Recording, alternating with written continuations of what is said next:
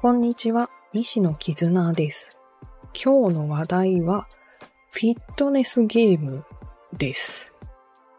フィットネスゲームの何がいいって、自宅で好きな時に好きなだけできる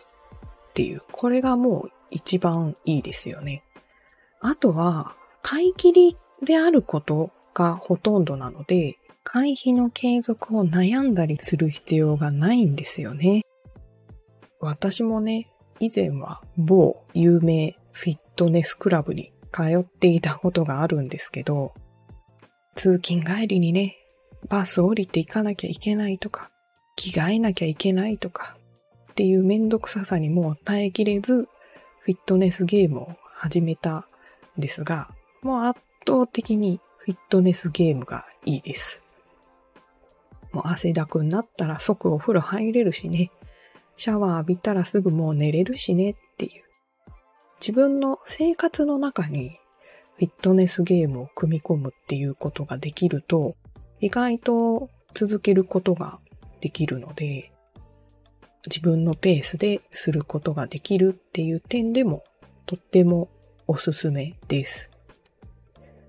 自分に合うものが見つかれば何でもいいと思うんですけど、例えば私はもう古いゲーム機で言うと Wii Fit で Wii Fit Plus やってましたし、で Wii Fit が壊れちゃってからは、え Nintendo Switch の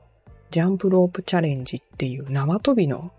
ソフトだったり、フィットボクシングっていうボクシングの動きでね、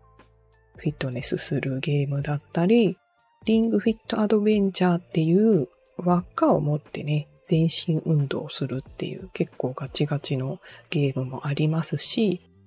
フィンクホームフィットっていうちょっとダンスが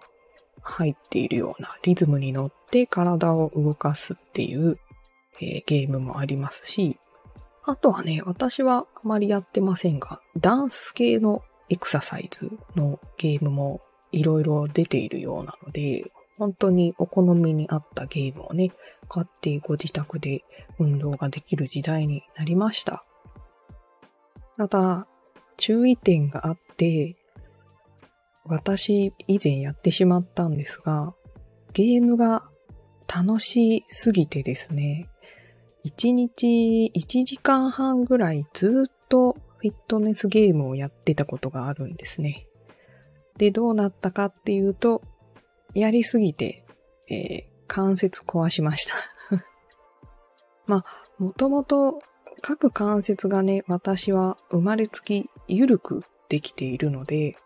あまりその関節に負荷がかかるような運動はしてはいけないっていうのがあったのをね、すっかり忘れていて、